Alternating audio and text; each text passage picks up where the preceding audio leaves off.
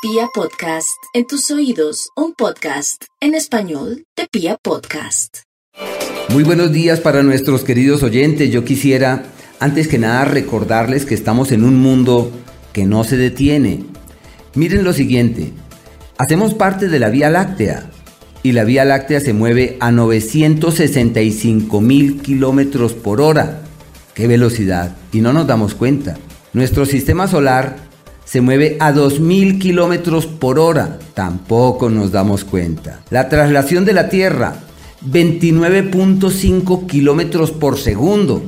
Tampoco nos fijamos. Vivimos en la zona tórrida y el hecho de que estemos en esta zona del planeta conlleva a que la rotación ecuatorial sea a una velocidad de 1.600 kilómetros, 1.670 kilómetros por segundo. ¿A qué voy con todo esto? A que estamos en permanente movimiento. Los únicos que pretendemos eh, pensar que el estatismo, que el control, que el mantener las cosas, somos nosotros.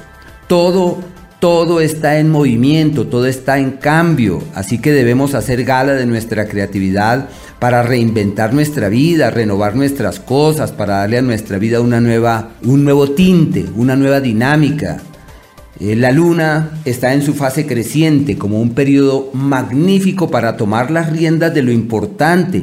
No pospongamos las cosas. Aprovechemos desde ahora y digamos, si todo está de mi lado para renovarme, voy a entrar en esa oleada. Todos los días tenemos una cantidad de células que mueren y muchas otras que nacen, queriendo decir que todo está en proceso de cambio. La fase creciente es para asumir lo que hay que asumir.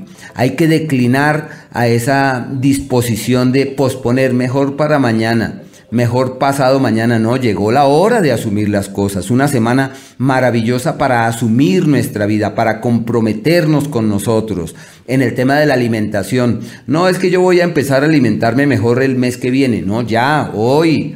Eh, voy a ver si el optimismo, me caso con el optimismo. Hay que casarse de una vez, no hay que esperar a que ocurra nada.